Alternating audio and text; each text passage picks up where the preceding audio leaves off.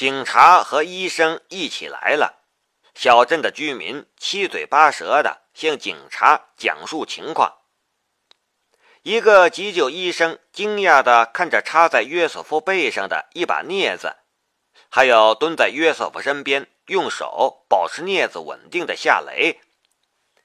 你在干什么？弹头击中他的肺部，他很危险。我为他取出了弹头，然后用镊子夹住他的血管，给他止血。夏雷解释了一下。啊！急救医生瞠目结舌。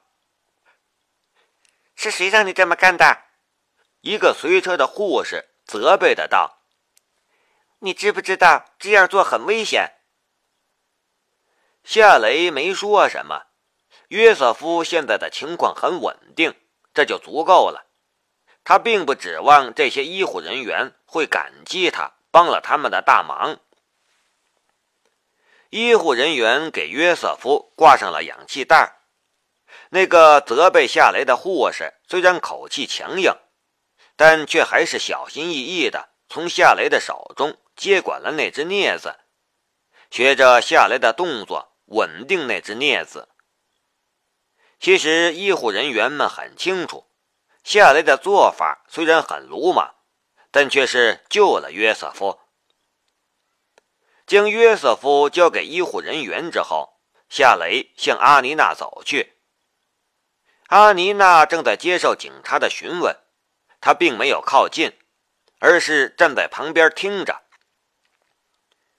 你说你杀了五个歹徒？做笔录的警察不敢相信这是真的，他的眼神之中充满了惊讶的意味。阿尼娜说道。是的，我使用我父亲的猎枪杀了他们，他们的尸体就在树林里。你一个人做到了这件事？警察又问道。阿尼娜下意识的看了夏雷一眼，夏雷的心里有些紧张了起来，他不知道阿妮娜会怎么说。阿妮娜沉默一下，才说道。是的，我一个人。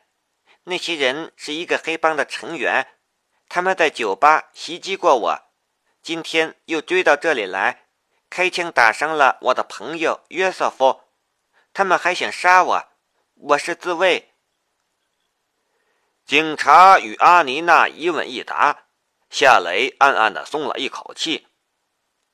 他自己不开枪，而是协助阿妮娜。开枪射杀那几个黑帮成员，他的目的也是不想惹麻烦。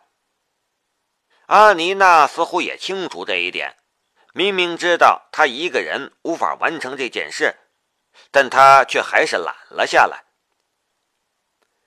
约瑟夫很快就被急救车送走了，警察也从树林里找到了那五个黑帮成员的尸体。随后，警察将黑帮成员的尸体用尸袋装上，并搬上了一辆临时征用的皮卡车。阿妮娜小姐，你得跟我们回警局协助调查。”一个警察对阿妮娜说道。“不过你放心，这只是例行公事，你是自卫杀人，不会有任何针对你的起诉。”能给我几分钟的时间吗？阿妮娜说道：“我想跟我朋友说几句话。”警察点了一下头。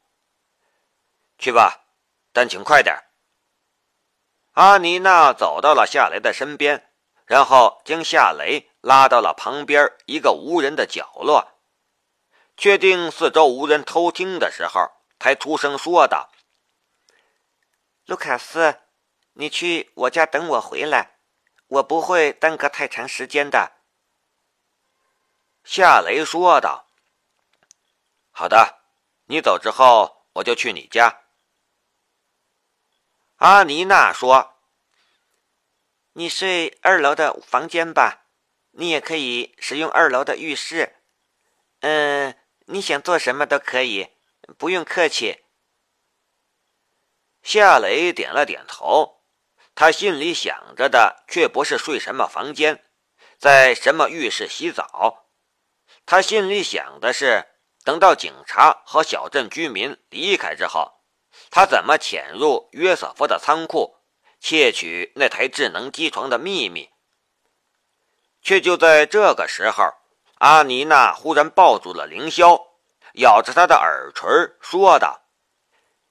等我回来，温香软玉在怀，她的柔软，她的性感，触手可及。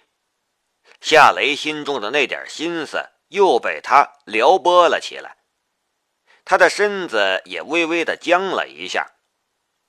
他这样说，夏雷却不知道该怎么回应他。阿妮娜亲吻了一下夏雷的脸颊。然后从夏雷笑了笑，转身走向了等他的警察。目送阿妮娜上车，警车离开，夏雷的嘴角却浮出了一丝苦笑。西方的女人真是开放啊！我应不应该告诉她，我是一个有老婆的人呢？告诉她的话。他会生气吗？女人的心思真的很难猜测。小镇的居民也陆续离开了。卢卡斯，要去我家喝一杯吗？最后一个离开了罗娜，对夏雷说道。夏雷客气的道：“呃，谢谢罗娜阿姨，不过很晚了，改天吧。”好吧，晚安，卢卡斯先生。罗娜道了晚安，然后离开了。夏雷也慢吞吞的向来时的小道走去。在小道上走了一段之后，他离开了小道，从树林里绕道走向了约瑟夫的仓库。这个时候，约瑟夫的家里没有任何人。正是行动的好时机。在树林边沿，夏雷远眺了一下约瑟夫的房子周边的情况，他动用了透视的能力，确定周边没有什么人的时候，他才快速通过草地，直奔仓库而去。仓库有一道大铁门，铁门上上着一把很大的锁。这把锁成了拦路虎了，撬开吧，约瑟夫回来就会发现有人撬了他的锁。可不撬锁的话，这座仓库是铁皮屋顶，密不透风，就连一个通风管道都没有。除了这道铁门，并没有第二条进入的通道了。对了，我给约瑟夫治疗的时候。根本就没有看见他的身上有钥匙，他也不大可能在生日聚会的时候带一把钥匙在身上，他一定把钥匙放在他的家里了。我找到他的钥匙，用他的钥匙开门，然后给他放回原位，他便什么都不会发现了。夏雷心中很快就有了主意。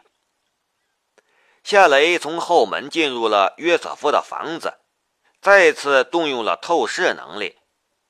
几分钟后，他便在约瑟夫的书房里一只抽屉里找到了他需要的钥匙。拥有透视的能力，他要找到一件隐藏起来的东西，那真的是很容易的事情。用钥匙打开仓库的大铁门，夏雷走了进去。仓库里一片漆黑，但他不需要开灯。夜里灯光会传递到很远的地方，容易被人发现。他不会犯下这种低级错误。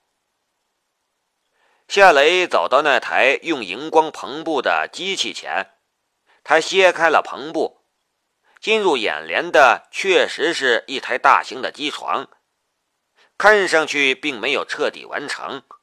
但剩下的部分也不多了。绕着机床走了两圈，夏雷也透视了机床的内部结构，他忍不住一声赞叹：“约瑟夫虽然为人不怎么样，但绝对是电气工程领域的一个天才。这样的智能机床一旦问世，就算在德国，也肯定是最最先进的。”如果我将他的图纸和技术带回华国，我的雷马制造公司也将永远是这个世界上最先进的机床了。看来之前冒险救治约瑟夫的事是正确的。如果约瑟夫死了，那这台机床就没人来完成他的研究与制造了。大致透视了一下这台没有完成的智能机床，夏雷随后又从不同的角度使用透视的能力观察这台机床的内部结构。每一块零件、每一块电路板，甚至是电路板上的电容、电阻等等元件的型号与位置，他都用左眼拍照留存。这是一个巨量的内容。过度的使用透视能力也消耗了他的大量的能量。半个小时之后，他结束对这台智能机床的透视之后，便累倒在了地上。许久不曾出现的幻觉也出现了。夏雷看到了阿妮娜，她突然出现在了仓库之中，身上穿着性感的比基尼，她向他走了过来。身上不知撒了什么香水，整个人都香香的。他走到了夏雷的身边，蹲了下来，用手抚摸他的脸颊、胸膛、小腹。夏雷很清楚这是幻觉，可那感觉却逼真的不得了。他的视线忍不住盯着他的微微分开的大腿，看那处。被比基尼所勾勒出来的成熟而神秘的形状，然后他的身体之中便多了一股燥热。过度使用透视能力所产生的幻觉，其实与做梦的性质一样，日有所思，夜有所梦。这一天里，他和阿妮娜待在一起，抱过、搂过，还亲过。那么这个时候产生这样的幻觉，便是很正常的事情了。卢卡斯，你真强壮。阿妮娜说着话，然后压在了他的身上。夏雷闭上了眼睛，这幻觉真实成这样，他都无计可施了。好在幻觉在几分钟后便消失了。恢复了一点体力之后，夏雷从地上爬了起来。他打量了一下仓库里的环境，他看到了一些没有被加工好的零件，还有电脑和一些电路板之类的东西。最后，他看到了一只嵌在墙壁里的保险箱。夏雷走了过去，保险箱是德国产的。虽然不是最高端的品牌，但也不差。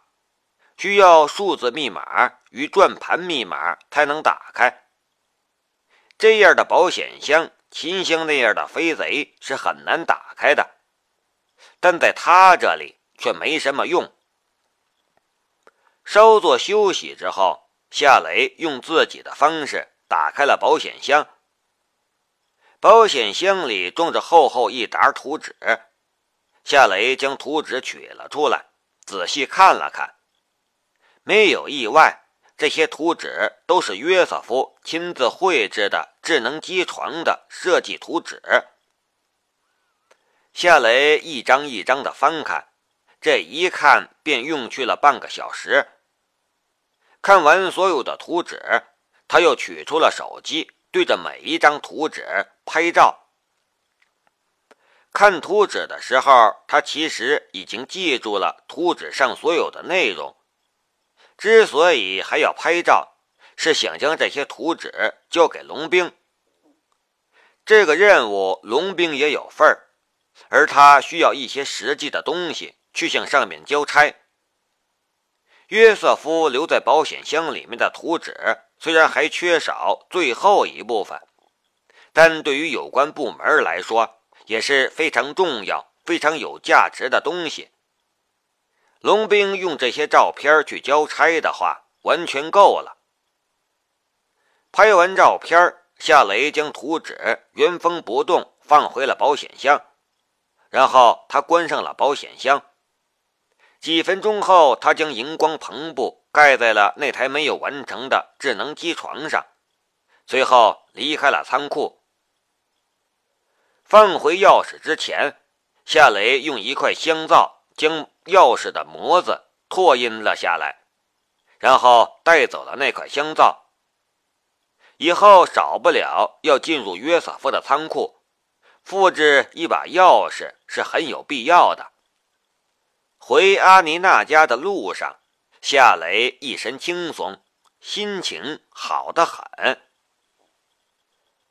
我是北水玉川生，我在喜马拉雅等你。